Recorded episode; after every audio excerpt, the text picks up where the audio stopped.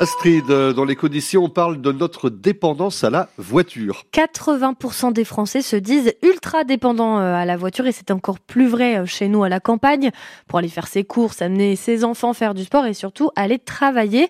Utiliser sa voiture, eh bien, ça coûte aussi très cher pour freiner les dépenses liées à l'essence en particulier. Eh bien, l'association Aide à spécialisée dans l'accompagnement à domicile, vient de nouer un partenariat avec le conseil départemental Germain Treil. Oui, c'est bien ça, et ce partenariat est simple. Le département fournit une flotte de voitures électriques pour le personnel de cette association, les aides à domicile et les techniciens d'intervention sociale, et la finance pour moitié. Ça représente un investissement d'un million d'euros par an et pendant cinq ans.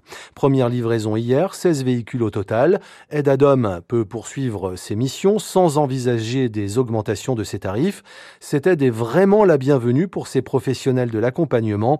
Détaille Stéphane Lourdet, le président de l'association mayonnaise. Nous avons, nous, saisi cette opportunité du partenariat avec le département pour lancer notre première vague de véhicules électriques, voilà, donc équipés de 16 véhicules électriques pour des professionnels qui, effectivement, jusqu'à aujourd'hui, utilisaient leur propre véhicule. Alors, ça correspond à peu près à un tiers de notre effectif. Il s'agit d'une première vague expérimentale avec une volonté, bien sûr, d'aller plus loin, à la fois euh, sur une notion écologique, bien sûr, sur une notion d'attractivité, sur une notion de mobilité, aussi sur une notion économique, on ne peut pas faire n'importe quoi.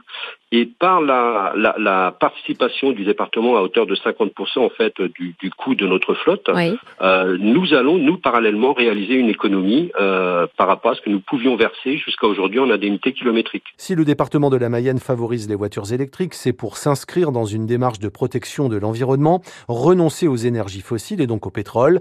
L'objectif étant d'arriver d'ici 20 ans à la neutralité carbone.